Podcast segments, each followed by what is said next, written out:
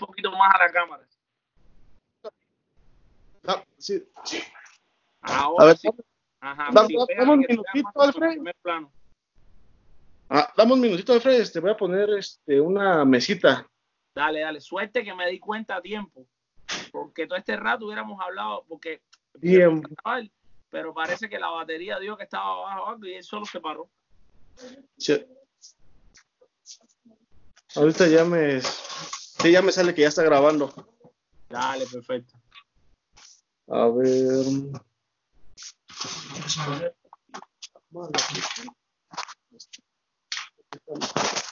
Aquí está el cablecito.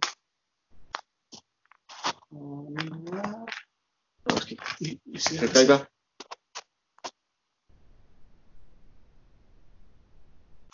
No deje de decir otra vez lo de arenado, que es importante. Sí, Dale, sí, un poquitín para atrás que te vea bien la cara.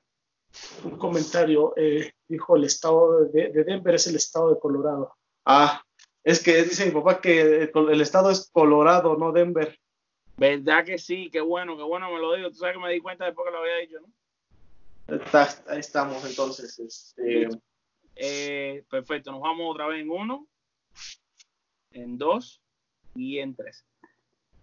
Saludos y muy buenas noches tengan todos familia beisbolera, familia de con las bases llenas, ya estamos aquí como siempre en vivo a través de nuestras diferentes redes sociales. Quizá usted no está viendo en YouTube, quizá no está viendo en Facebook, en Instagram eh, TV, pero nos está viendo o nos está escuchando a través de las plataformas de podcast. Mi nombre es Alfred Álvarez, soy el director y creador de Con las Bases Llenas y tengo conmigo el gustazo de tener a Luis Gilberto López, que es el Big Writer de los Rockies de Colorado. Ya usted se imaginará que, claro, este programa va a estar dedicado al 100% a el equipo de los Rockies, equipo que viene interesante para esta temporada 2020 y que Luis, además de cubrirlos de manera escrita a través de nuestra plataforma de Con las Bases Llenas, también estará en el estadio eh, haciendo entrevistas, Dios mediante, a los jugadores. Ya estamos coordinando eso con los Rockies de Colorado. Luis, bienvenido a tu programa, bienvenido a Con las Bases Llenas, que es eh, donde eh, tenemos el gustazo de tenerte como miembro de la familia. ¿Cómo está todo por ahí? Gracias, hermano. Un placer saludarte como siempre. Saludos a todos nuestros seguidores de Con las Bases Llenas. Y como bien menciona mi queridísimo Alfred, esta temporada se vienen grandes, grandes sorpresas. Primero Dios, vamos a estar en Colorado. Ahí vamos a estar entrevistando a las mejores figuras de los Rockies. Y por qué no, ahí tener una plática con Nolan si es que aún se queda, porque está en debate. Si Ay, se queda, se va. A, esos, no- a los aficionados de los Rockies nos pone a temblar. No puede ser que nos toque tan mala suerte de que ahora los Rockies te den las credenciales y que Nolan se nos vaya, ¿no? Y que no podemos hacer esa entrevista histórica que va a agarrar, no sé, un cuarto de millón de vistas en, en YouTube si logramos entrevistar a Renado. Esa entrevista tuya va a ser histórica. Tu cara creo que la va a ver mucha gente alrededor del mundo. Mira, fíjate Luis, eh, analizando primero este equipo, lo que fueron las movidas de la temporada muerta. Cuéntame qué diferencias hay entre jugadores que no estaban en el 2019, que van a estar ahora en el 2020 y que pueden crear un impacto inmediato en lo que es el equipo de los Rockies de Colorado. Pues ha sido un, un tema muy controversial. También tenemos la oportunidad de que los jóvenes de Colorado, los prospectos, es un equipo que a proyección va a ser puros prospectos y van a tener un cuadro, pues se puede decir que de lujo. Hay bajas sensibles del año pasado, una muy clara, ¿no? El estrella ahora de los Yankees de Nueva York y el México que dejó esa posición. Ese, Píllele machín. así es, ese gran Big Fondi se puso en, el, en la semana de, de los jugadores en la espalda contra ese juego contra los Dodgers de Los Ángeles, donde conectó buen cuadrangular allá en Dodger Stadium. Diseño. Así es, bueno, a ver, retomando eso un poco lo, lo mencionado, pues parece que el equipo, hay muchas diferencias, muchas cosas controversiales. El caso de Arenado, el jugador ícono en esos momentos de los Rockies, que podría haber una apertura de su salida, entonces creo que sería muy difícil que se vaya el ícono. Aunque no descartamos que hay peloteros muy buenos en proyección. Estamos hablando de un segunda base, primera base, tercera base que puede jugar Ryan McCown. Y bueno, es un pelotero que tiene similares características a DJ de Maggio. Ahora, vámonos entonces a lo que es el depth chart, esto que le dicen los norteamericanos, que es los diferentes jugadores por posiciones que van a tener los Rockies de Colorado. Una cosa que me llama mucho la atención, Luis, es que este equipo, el 80% de los jugadores que estoy mirando aquí frente a mis ojos, todos son productos de Colorado. O sea, este es un equipo y ha sido probado, Luis, a lo largo de la historia, lo hemos visto. Esto es una cosa que no es una cosa supuesta, esto es algo que ya es una fórmula, que se sabe que el resultado es positivo, que cuando creas un equipo, desde las bases lo pones, lo llevas, lo subes, terminan ganando series, series mundiales. Kansas City, los Gigantes de San Francisco, los Cardenales de San Luis, la fórmula funciona, está aprobada. Ellos tienen muy buenos productos, o sea, yo estoy mirando y excepto Daniel Murphy en primera base, la mayoría de los demás que van a ser titulares, o sea, todos, en cada una de las posiciones son jugadores 100% Rockies de Colorado, o sea, ni siquiera conocen otra organización, esto es impresionante. Sí, no, pues es una proyección muy buena para, como bien mencionas, ¿no? Varios equipos han conseguido la Serie Mundial con esa proyección y lo que más destaca es de que los peloteros pues pueden dar una sorpresa increíble, ¿no? Como bien mencionas, el icono arenado, que si se va o que no se va, pero sentir ese amor por la franela, por vestir a los Rockies de Colorado, creo que para la afición es demasiado importante más que nada, más que un, una contratación bomba, por así decirlo, creo que es muy importante que los muchachos se entreguen. Entonces, hablando, retomando un poco, creo que es importante porque el equipo de los Rockies, si seguimos con esas estadísticas de que los peloteros han llevado los que son de propios equipos, entonces podría levantar a unos Rockies que la temporada pasada fueron fatales. Entonces, puede ser una proyección muy buena. Vamos entonces con la primera base, Luis. Eh, Daniel Murphy, que es el hombre de la inicial. Murphy entra en su temporada número 12 eh, de Grandes Ligas. Ya estuvo la pasada temporada 2019 con los Rockies de Colorado.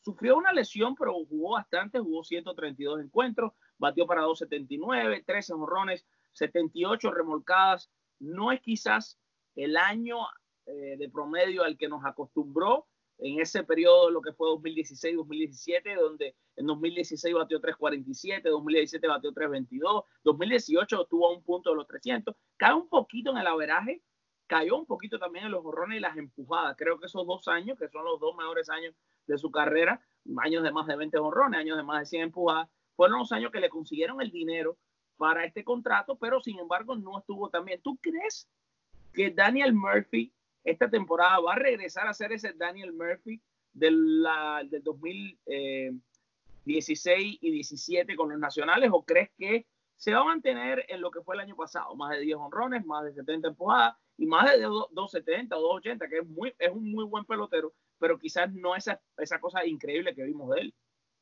Sí, no, yo creo que va a retomar su nivel, como bien mencionas. Una lesión es difícil para un pelotero y más si viene como con buenas temporadas y enrachado, ¿no? Entonces lo principal va a ser que el equipo, no nada más hablamos de Morphy, hablamos de que todos entren en conexión con la afición, con esas ganas de retomar el nivel. Me parece que es uno de los emblemas, este muchacho puede dar todavía aún más, porque digo, tiene buena trayectoria en grandes ligas ya. No estamos hablando de un prospecto, estamos hablando de Morphy. Entonces yo creo que la primera base está bien cubierta por los Rockies de Colorado va a elevar su nivel.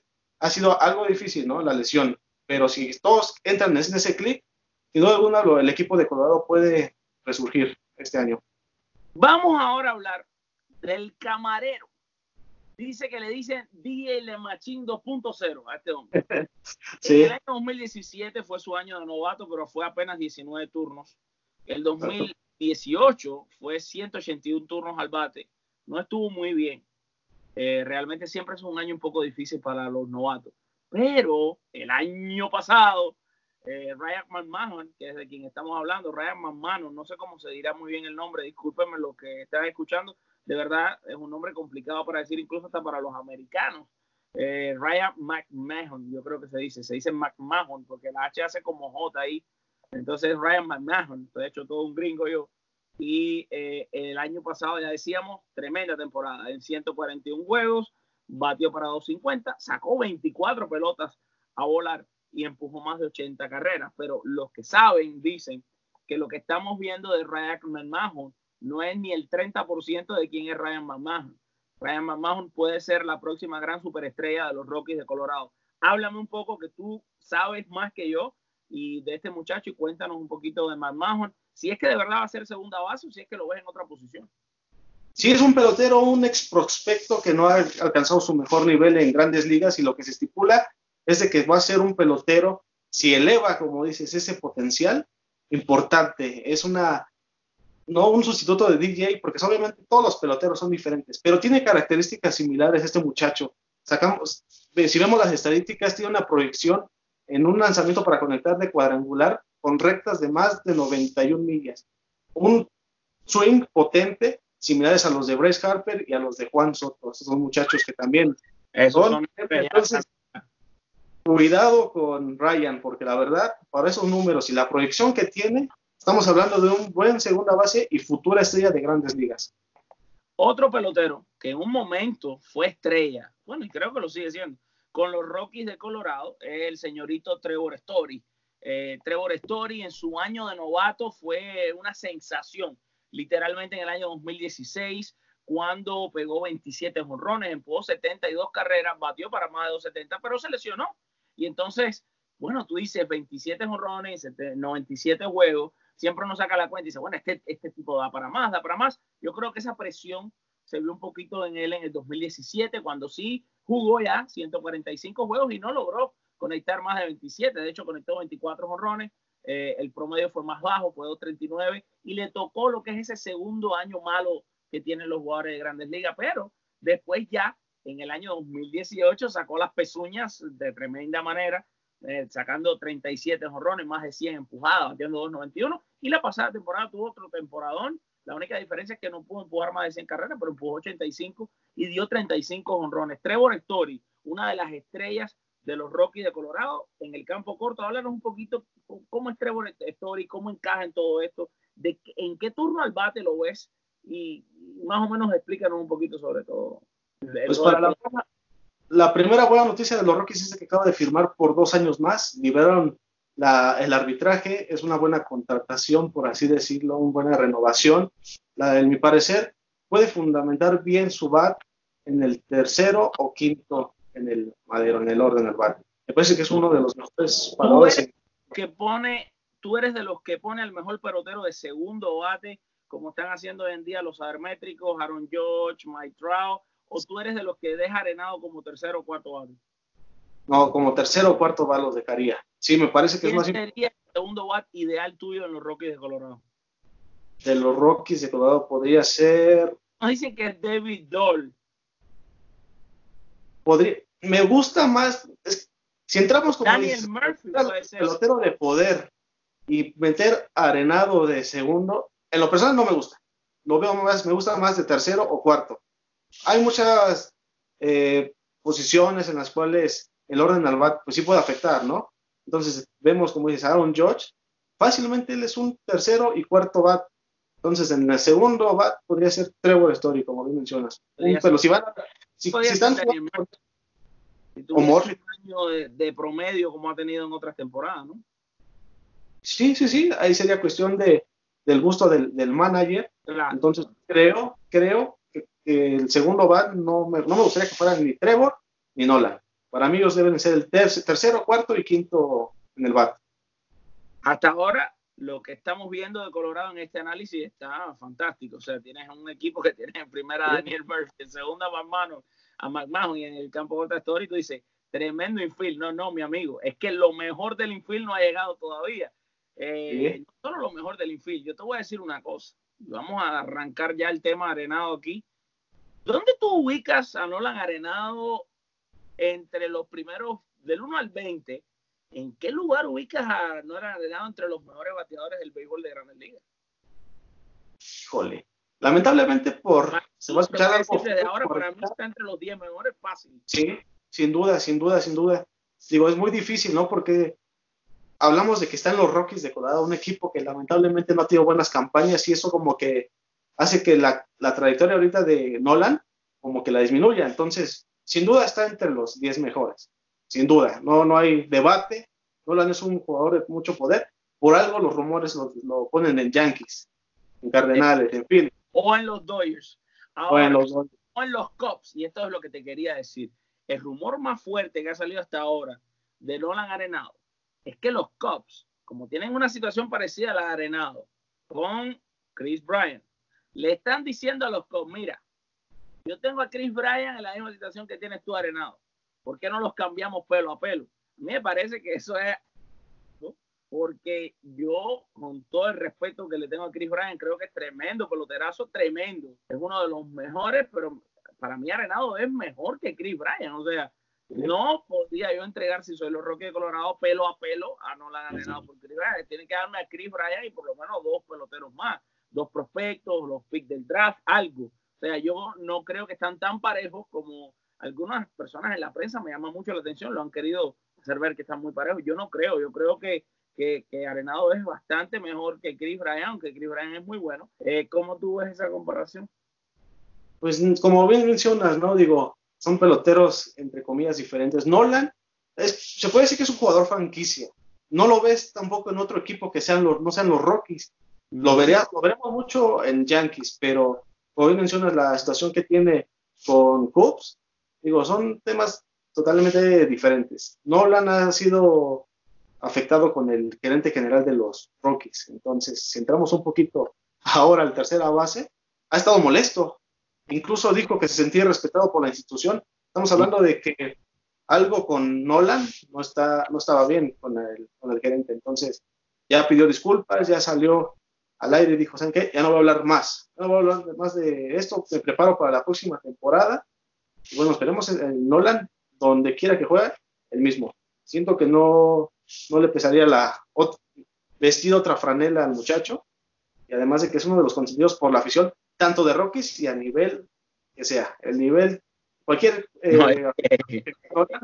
es, que, si usted quiere saber, mi amigo, quién es Nolan Arenado, es gratis, usted solamente pone el nombre en Google, entra y revisa, y este muchacho desde que llegó a la Grandes Ligas su primer año fue especial. Y bueno, desde el año 2015 hasta ahora, 42 honrones, 41 honrones, 37, 38, 41 la pasada temporada, todos esos años con más de 100 carreras remolcadas, lleva cinco temporadas consecutivas con más de 100 remolcadas, bateador de promedio, un guante superestrella, estamos en presencia de uno, para mí no solo entre los 10 mejores, para mí está entre los 5 mejores peloteros del béisbol de Grandes Ligas. Yo creo que hace rato Arenado tenía que haber ganado un MVP, me parece que que el factor Rocky de Colorado le ha afectado a este muchacho al máximo. Creo que quizás ahora, ¿no? Que Larry Walker rompió el celofán y entró al Salón de la Fama siendo un jugador de los Rockies. Quizás esto le va a dar a entender un poco más a la gente, oye, mira, es verdad, el estadio la pelota camina, pero ahí juega todo el mundo y Arenado cuando juega de visitante también es una, eh, es una superestrella. Para cerrar el tema Arenado, eh, Luis, te quería terminar eh, preguntando, ¿crees que todo este problema va a afectar en el rendimiento en el terreno de Arenado en el 2020? ¿Tú crees que Arenado tiene la suficiente fortaleza mental para poder olvidarse de esto, concentrarse en lo que va a hacer y tener otro temporadón de lo de él?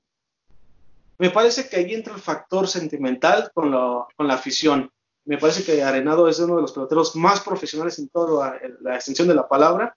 Creo que no va a defraudar una temporada más porque el problema es con la directiva, no es con el equipo como tal, no es con la afición.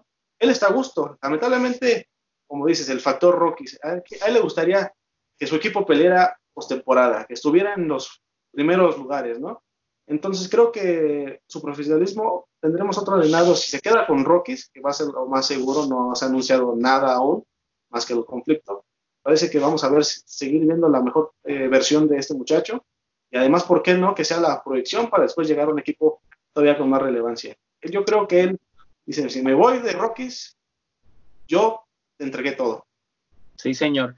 Vamos a la receptoría. Los hombres máscaras del equipo de Colorado, estamos hablando de Tony Walters, que aquí llama la atención cuando miramos el depth chart, que muy claramente te marca quiénes son los catchers. Tony Walters, y Dom Núñez. No hay más receptores puestos en el depth chart. Evidentemente va a haber muchos invitados en los campos de primavera, van a estar los de AAA, pero parece que estos dos no van a tener mucho problema, van a ser los dos catchers del equipo, aunque realmente, bueno, Tony Walters es un receptor que entra en su quinta temporada en el béisbol de grandes ligas, el año que más ha estado eh, fue en la pasada campaña, donde jugó 121 juegos, consumió 359 turnos al bate, en los que promedió para 262 con un jonrón 42 empujadas. Evidentemente, todo un catcher netamente defensivo, es un tipo que hasta ahora no es muy bueno con el bate, incluso en Colorado, para que ustedes vean que hay que tener el talento, porque te juega en Colorado porque no va a 20 horrones. Eh, ¿Qué te parece el tema de la receptoría? Yo lo veo como quizás el punto más flaco de todo el line. No, ¿tú crees que Don Núñez, y tú que sí conoces bien la organización, estás mucho más preparado que yo, Don Núñez, ¿crees que es un tipo talentoso que va de verdad una sorpresa? ¿O crees que Tony Walter va a seguir siendo el receptor y van a hacer ese poco de platón, ¿no? Entre los dos. Pues esperemos. En lo personal, creo que Tony tiene todavía más proyección, como dices, tiene un poquito más de experiencia en grandes ligas. Entonces, creo que para los Rockies es fundamental en esta temporada. Si bien van a ser los peloteros jóvenes los que van a estar entrando a presión, por así decirlo, en ganarse ese lugar, me parece que sería una de las mejores proyecciones para el muchacho tener esa oportunidad de seguir demostrando por qué es el receptor titular de los Rockies de Colorado. Una presión sana para el equipo. Entonces, ya tiene más tiempo sobre, ¿cómo se llama? Como el otro receptor. Creo que es importante que siga manteniendo la titularidad en la receptoría de los Rockies de Colorado. Vámonos a los jardines, y no precisamente a, recoger flores, sino de los jardineros de los Rockies de Colorado. Comenzando de izquierda a derecha, tenemos a este muchacho que se llama Raimel Tapia, un pelotero muy pintoresco, es un tipo delgadito, eh, tiene trenzas, es un tipo eh, muy rápido, excelente también a la defensa. La pasada temporada lo pudimos ver bastante, eh, fue 426 turnos al bate, dio 9 jonrones, 44 empujadas, batió para 275 y está ya en lo que va a ser su quinto año con los Rockies de Colorado. Habla un poquito de Raimel Tapia. ¿Quién es Raimel Tapia? Cuéntale a las personas que no lo conocen. Y si es de verdad que está asegurado vea como el jardinero izquierdo titular, o tú crees que, por ejemplo, alguien como Ian Desmond le puede dar la pelea. A Ian Desmond me parece que sí le puede dar pelea, pero la virtud de este muchacho es de que es un jugador ágil, veloz, y es lo que tiene más seguridad en los jardines para tener un buen fielder. Entonces yo creo que va a estar muy buena la competencia. Son unos muchachos que van de menos a más. Nueve cuadrangulares, se escucha eh, bajo, ¿no? Pero sabemos que es un proceso todos los peloteros, no todos los eh, peloteros tienen la cualidad de ser jonroneros, no tienen la misma cualidad como para el field. Entonces creo que cubriendo bien en el jardín no hay ningún problema y va a ser una competencia muy, muy sana para ambos peloteros. La pasada temporada, Tapia se robó nueve bases. Exacto. Que están mandando muy poco a Tapia, basado en el talento que tiene. Si tú fueras el manager de los Rockies, lo mandabas más al robo. A mí me llama mucho la atención, nueve robadas. Este muchacho vuela bajito. ¿Por qué no lo manda más al robo, Luis? No sé, esa, pregunta nos la hacemos todos. ¿Por qué? ¿Por qué no? Son decisiones muy raras que en lo personal, lo, viéndolo desde fuera del juego, nos hacemos, ¿no? Entonces, ¿por qué no aprovechar, como dices, esa cualidad del jugador que tiene la velocidad? Me parece que tiene que practicarlo en, los, en este campamento de primavera, tiene que ser esa cualidad la que tiene que destacar, porque robarse una base, no digo, le quitamos medio a varios jugadores veloces, decimos, no, pues es cualquier cosa, ¿no? Pero si un pelotero tiene esa cualidad, tiene que explotarla. Es muy importante llegar a segunda, llegar a tercera, ya que estás envasado. Entonces me parece que lo tiene que ver en estos momentos de primavera. Uno, dos y tres. Échate un poquito para atrás para que se te vea la gorra. Ah, ok. Ahí, seguimos grabando de nuevo. Uno, déjame limpiarme la gana. no, de catarro me tiene loco. Uno, dos y tres. Decíamos y mencionábamos a Ian Desmond. Fíjate que Ian Desmond en la pasada temporada dio 20 honrones en 443 turnos, 255. Desmond no es un tipo que se va a poder quedar fuera, ¿eh? Yo no sé dónde va, dónde él cabe, yo no sé. Y si en algún jardín, perdón, yo creo que va a ser en el jardín izquierdo donde tiene el mayor chance porque si seguimos moviéndonos dentro de los jardines, y ahora vamos a analizar a estos dos peloteros, pero David Dahl en el jardín central y Charlie Blackmon, que por supuesto es la estrella más grande de este equipo detrás de, de Loran Arenado, son intocables. O sea, eh, si Ian Desmond tiene un chance, tiene que fajarse entonces a los palos con Raimel Tapia, ¿no? Sí, así es. Es una proyección para ambos muy buena. Como dices, puede jugar uno en el jardín derecho y otro, porque son peloteros que pueden ser inamovibles a futuro o en esta temporada. Si alcanzan su máximo nivel, su mejor béisbol, creo que sin duda alguna ya está tiene la solución los Rockies de Colorado. Pueden tener un line-up fijo, el cual les pueda poco a poco dar buenos resultados. Desde el Opening Day, estos Rockies tienen que salir con esa actitud ganadora. Entonces los muchachos, teniendo esa virtud en los jardines veloces, no nada más para los jardines, también para los robos de base, me parece que es muy, una posición muy importante para, para el equipo de los Rockies de Colorado ya en Bushfield. Hablemos del patrullero central, David Dahl, entrando en su cuarta temporada, la pasada contienda, batió por encima de 300, 15 honrones, 61 empujadas, eh, fue 374 turnos, es la temporada que más ha estado, jugó 100 juegos solamente. O sea, a David Dahl quizás lo vamos a ver más esta temporada, si la salud así lo acompaña. Creo que estuvo lesionado la pasada temporada, por eso no jugó más. Eh, pero David Dahl es excelente, es un tipo de contacto, es un tipo que tiene su poder ocasional y es tremendo guante en el, en el jardín central. ¿Qué te parece David Dahl? ¿En qué turno del bate crees que, lo, que, que, puede hacer estar con los Rockies? Háblanos un poquito de este pelotero.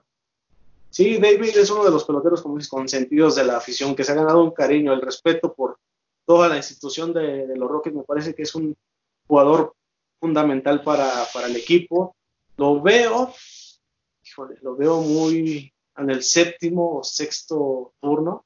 Eh, en ese orden me parece que tiene también cualidades buenas muchacho. Entonces, como dices, la cuarta temporada. Hablamos de los Rockies maravillas porque vemos a un equipo que se prepara para una madurez impresionante, desde los prospectos que están ganando su lugar. Creo yo que hablamos de, jugadores que pronto van a resaltar todavía más. Y ese equipo de los Rockies que la temporada pasada batalló, va a resurgir y con la ayuda de todos, de la, madurez de cada jugador esta temporada. Me parece que es uno de los jardines confiables y seguros. La barba peligrosa, el montañés, el tipo que tú lo miras y parece que se dedica a cortar árboles por allá por el, el mismo Colorado, no sé, a mí me da miedo este hombre con esa barba, pero es tremendo, tremendo peloterazo. Eh, me daba risa que le preguntaron la pasada temporada a la esposa si, ¿por qué no le decía que se quitara la barba? Y dice la esposa que tenía miedo de verlo y no conocerlo, ya sea todo verlo así con esa barba que es santa, pero con la barba joven. Estamos hablando, por supuesto, de Charlie Blackmon, tremendo peloterazo. Eh, la pasada temporada 3-14, 32 honrones, 86 empujadas, tipo que ya ha tenido temporadas de más de 100 honrones. Eh, anteriormente, en el 2017, había dado más de 30 honrones, poder probado, pelotero de, tremendo, tremendo talento. Eh, otro de los íconos de aquí de Colorado, un equipo que, por cierto, te repito, me gusta mucho, que ha creado todo sobre la base de estos jugadores. Él, por ejemplo, él está entrando ya lo decía, en su décima temporada, las 10 temporadas con los Rockies de Colorado. Charlie Blackmon, Luis, cuéntanos un poquito de él y, qué espera de, Charlie, que yo sé que lo que espera es lo mejor, porque el tipo tiene un talento tremendo. Y también te faltó que en el juego de, estrellas fue el jugador que abrió para la Liga Nacional, que pintó la primera carrerita de ese juego. Mm. La verdad, los peloteros, este no le podemos exigir que, se, que madure. Esos son los, peloteros confiables, que, que, podría jugar de cuarto, de quinto, de tercer va, y te, y te va a responder. Tal vez la temporada pasada para los Rockies no se dieron las cosas, lesiones en todos los equipos, pero creo que si en este año él está bien, Arenado está bien, Trevor está bien, estamos hablando de un equipo que se va a reponer y va a estar peleando en la división y puede darle también cátedra sobre Padres de San Diego, sobre darle pelea a los Dodgers, porque se habla mucho de que Dodgers siempre, siempre, siempre está en el primer lugar. Entonces, para mí es uno de los peloteros que todavía más nos va a sorprender. Entonces, vamos ahora a los serpentineros, los abridores de este equipo de los Rockies de Colorado. En lo que por muchos años varios han considerado es el punto flaco de los Rockies de Colorado, porque lanzan en Colorado, porque es más difícil todo. Pero vamos a arrancar, por supuesto, con Germán Márquez, el primer pitcher de este equipo, un lanzador que eh, la pasada temporada no creyó mucho en ese factor Kurzfield y tuvo una muy buena temporada, aunque sí, claro, la efectividad fue alta, 4.76, eh, pero anterior a eso, perdón, en el año 2018, me tienen que perdonar, la verdad que tengo un catarro, pero aquí estamos trabajando, 14 ganados en el 2018 con 3.77 de eh, efectividad. ¿Qué te parece Germán Márquez entrando en su quinta temporada, todas con los Rockies de Colorado? parece que el picheo de los Rockies siempre ha sido lo que le ha dado batalla, ¿no? Lo que hablamos de equipos potentes con Albadero, pero en el picheo se ha disminuido o es donde le cuesta trabajo al equipo de Colorado. Creo yo, sí, como mencionas, una efectividad de cuatro es muy, no, no, no diríamos regular para, para un abridor, es malo, se puede decir, porque por lo regular, abridores buenos y titulares y los principales siempre no, no suben más de 3.50, hablando en una exageración. Entonces creo que tiene que ponerse las pilas literal este muchacho. Tiene que ponerse un poco las pilas porque una temporada difícil otra vez. Le costaría no irse del equipo. No, claro que no. Pero sí, sí se complicaría su rotación abridora. Entonces tiene que cuidar mucho seguir siendo el primer pitcher abridor de los Rockies de Colorado. Le va a seguir en la rotación John Gray, Kyle Freeland. El cuarto pitcher sería Anthony Sensatela.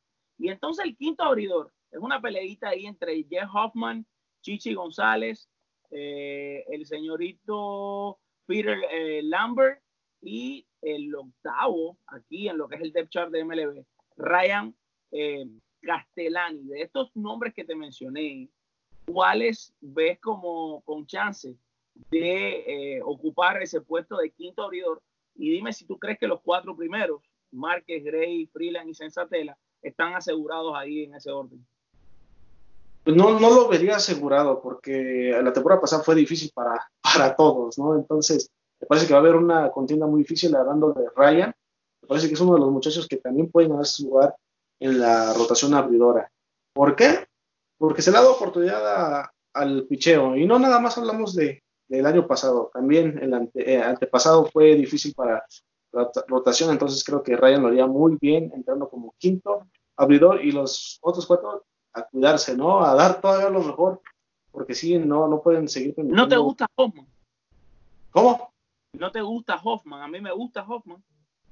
Sí, pero creo que todavía puede dar aún más. Entonces, descuidando, quisiéramos hablar lo mismo de los jugadores de cuadro como los de picheo. Entonces, los de picheo, sin, sin ver que les tiro, creo que tienen que mejorar todavía muchas cosas, tienen que prepararse aún más, no pueden seguir permitiendo que el juego lo quiera ganar a tablazos. También el duelo de picheo es importante para el equipo de los Rockies de Colorado.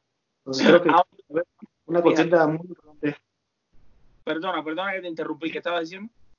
No, creo que tiene que haber una contienda muy importante para los muchachos, por los cuatro abridores. ¿Y por qué no? Digo, si los demás están en esa contienda por el quinto, si uno de los cuatro se duerme, no va a haber quintos, se van a recorrer y ellos van a ser los quintos abridores. Yo te quería decir sobre eso mismo, para cerrar el tema de los abridores. Hay ocho nombres en el depth chart. Si cinco son abridores, ¿tú crees que los ocho van a estar como tal en lo que es el roster de los 25 peloteros? ¿O tú crees que, por ejemplo, Chichi González tiene eh, quizás el chance de empezar en AAA o, o Lambert? ¿O tú crees que no, que los tres que no vayan a terminar como abridores van a pasar a ser relevistas. Lo, más sano sería este, estar como relevo, ¿no? Porque si la cosa se pone difícil para los abridores, tienes como un plan B. Entonces, no creo que los dejaría, yo, bueno, en lo personal yo no los dejaría fuera, yo no los dejaría fuera, los, los usaría como relevistas. Eso es importante el picheo, que es lo que más le carece a estos Rockies. Y hablamos, hablamos de los Rockies, bueno, estaban los bombarderos, que estaban Inicio Castilla, Larry Walker, que estamos muy emocionados porque además se va a retirar su número 33 en corte en esa los Cardenales de San Luis el 16 de 16 o 19 de abril, no recuerdo bien. Los muchachos a punta de tablazos llevaron a los Rockies a su primera postemporada. El problema, el picheo, nuevamente, el pan de cada día de los Rockies. Entonces, lo personal creo que es muy importante que haya relevo, un relevo en lugar de dejarlos. Una, una ya entrando del bullpen, y vamos a arrancar con lo más importante del bullpen, que son los cerradores. Y llama la atención que la mayoría de los equipos, casi siempre, tiene definido quién es su cerrador. Eso, eso está definido desde ante tiempo. Pero los Rockies no. Los Rockies tienen dos cerradores por ahora y que van a tener que decidir entre uno de los dos, porque tienen a Wade Davis y tienen a, a Scott Over. Ahora, Scott Over Eh, la pasada temporada ganó 6, perdió 1, efectividad de 2.25, esos son números impresionantes. Salvó 5 juegos, puesto que Howard no estaba en ese roster de cerrador en 56 innings, mientras que Wade Davis ganó 1 y perdió 6, fue un desastre.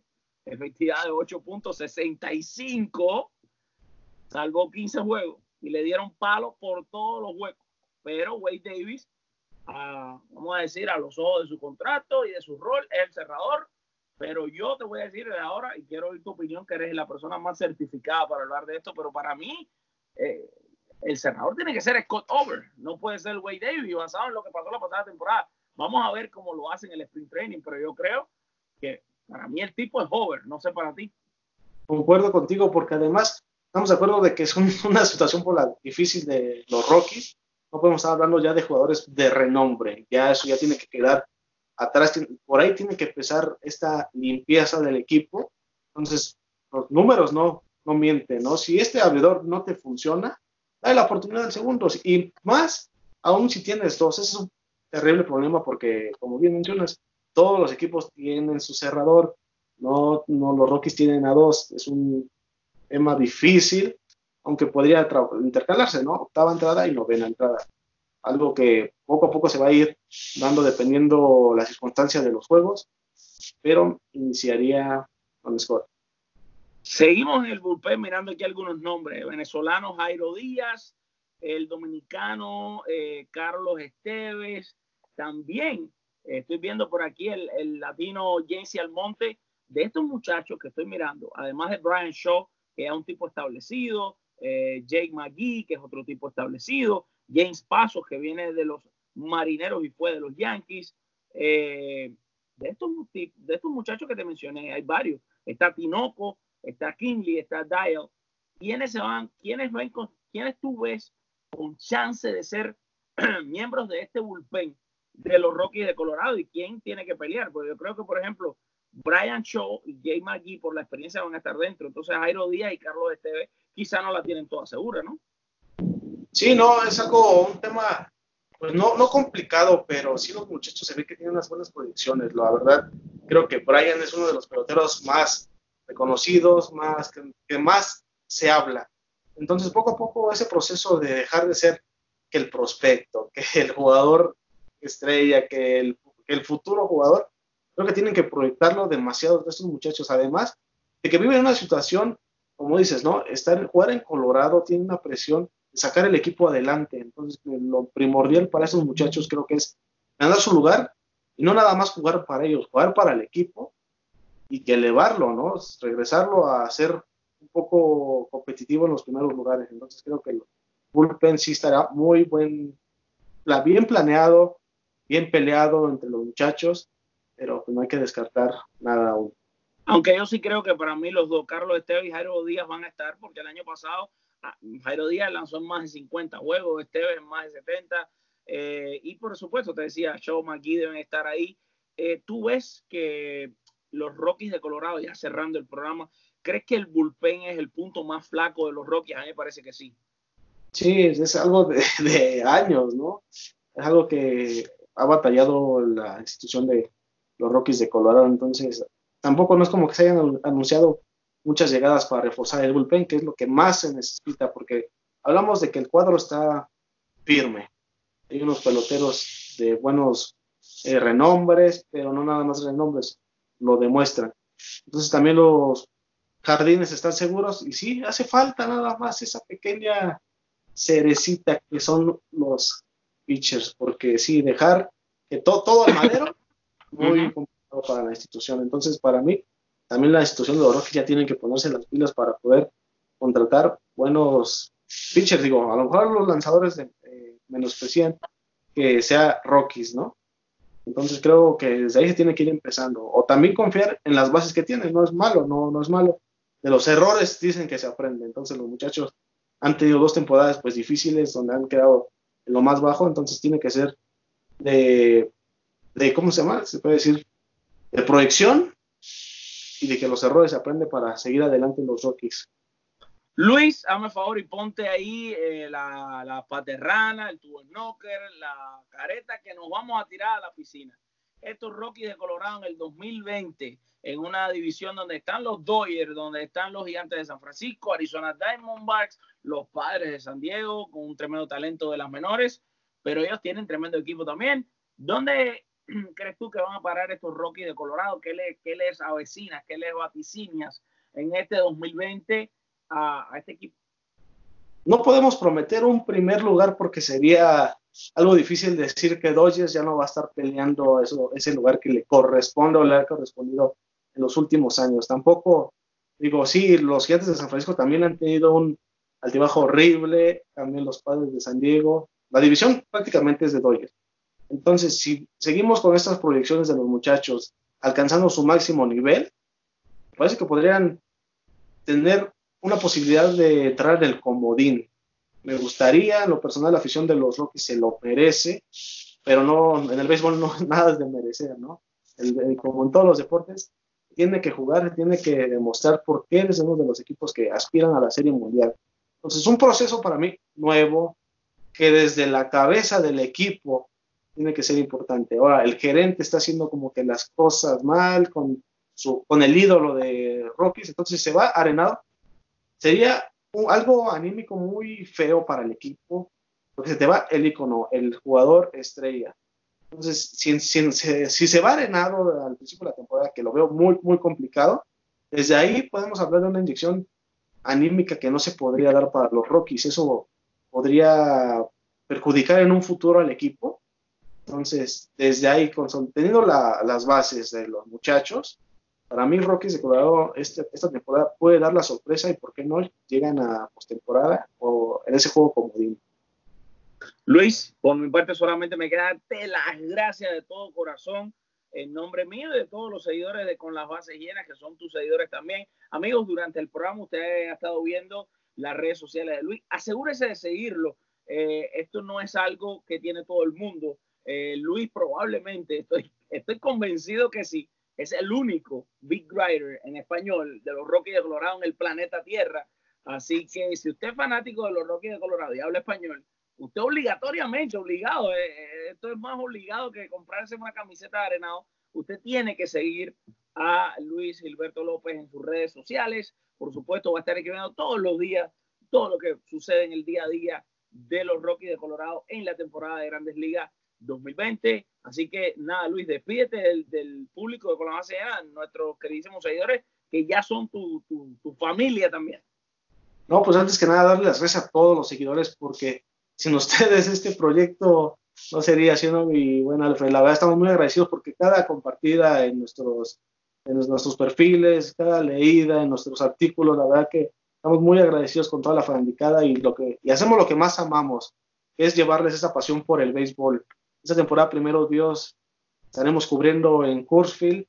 En la mano de Dios estaremos ahí llevándoles una de las mejores coberturas. Esas entrevistas las, le prometemos que serán de las mejores con Nolan. Y por qué no también con los equipos visitantes, ¿no? Con la división. Podemos hablar también con Manny Machado, de los padres de San Diego, con mis compatriotas de en San Diego, el, el caso de Gerardo Reyes, Andrés Muñoz, ese muchacho, cuídenlo bien, tiene una recta peligrosa de 102 millas. Entonces, vamos a tener muchas sorpresas, primero Dios, para este año para todos nuestros fanaticados de la, con las bases llenas.